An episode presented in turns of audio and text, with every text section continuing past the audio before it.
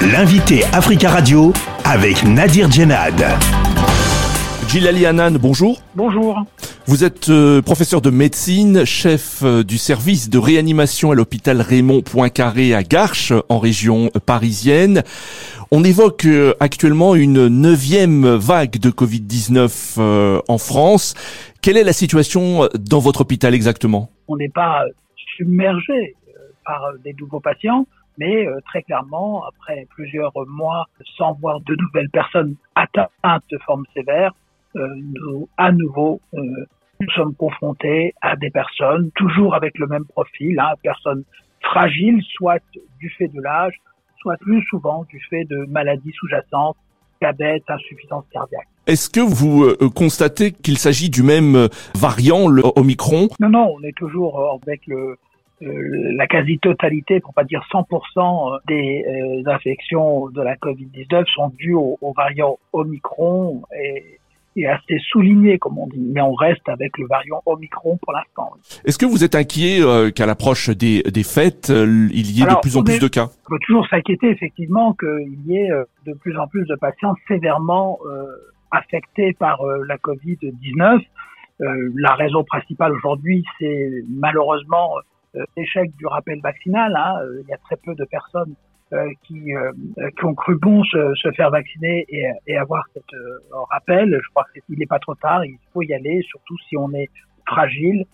et aussi, d'ailleurs, si on est moins fragile mais qu'on prévoit de passer les fêtes avec ses parents qui, eux, sont fragiles, eh bien, on les protégera davantage si on est vacciné, si on a eu son rappel avant les fêtes. Donc ça, c'est une première chose. Le deuxième point, c'est le point qui nous ennuie le plus, pour pas dire qui nous inquiète le plus, c'est que malheureusement aujourd'hui, euh, l'hôpital est fragile, très fragilisé par le manque de personnel soignant et nombreux, euh, nous avons de nombreux lits de, fermés par manque de personnel. Nos capacités à, à faire face à, à, une recrudescence de patients ayant soit une forme sévère de Covid-19, soit euh, de grippe, parce qu'on sait que la grippe cette année risque d'être sérieuse également, fait que euh, nous sommes peut-être pas suffisamment armés aujourd'hui euh, pour faire face euh, à cette double épidémie à venir. On parle également d'une épidémie très forte de bronchiolite.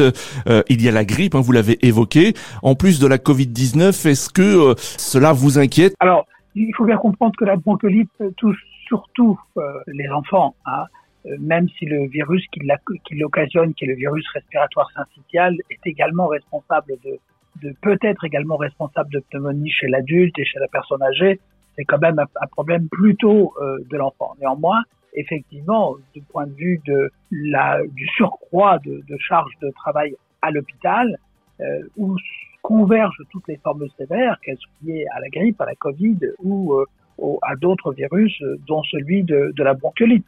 C'est bien euh, la, la, convergence de la recrudescence des infections à ces différents virus qui aujourd'hui euh, met l'hôpital sous tension à un moment où l'hôpital est extrêmement fragilisé par le manque de personnel. Est-ce que vous estimez qu'il y a eu un relâchement aussi dans les gestes barrières euh, euh, On ne voit quasiment plus beaucoup de masques dans les transports en commun ces derniers mois? Bien sûr, le, il y a eu un très fort relâchement des gestes barrières.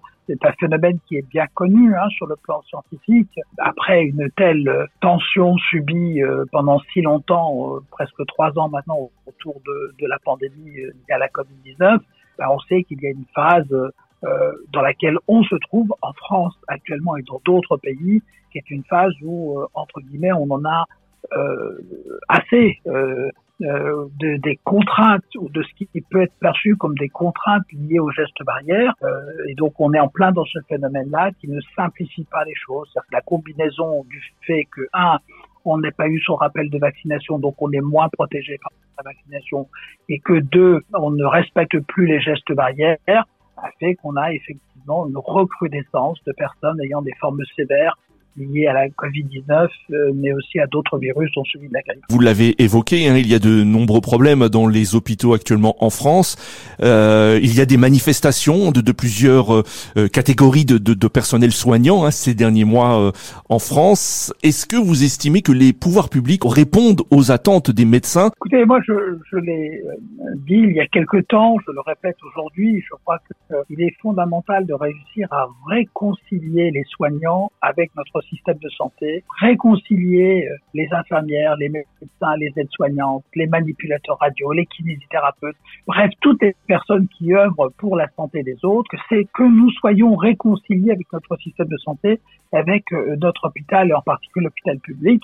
Aujourd'hui, les efforts des politiques devraient être consacrés euh, à cette réconciliation et essayer de mettre en œuvre, d'abord de comprendre quels seraient les meilleurs leviers pour atteindre cet objectif de nous réconcilier avec le système de santé et l'hôpital en particulier, et ensuite de mettre en place et d'activer ces leviers.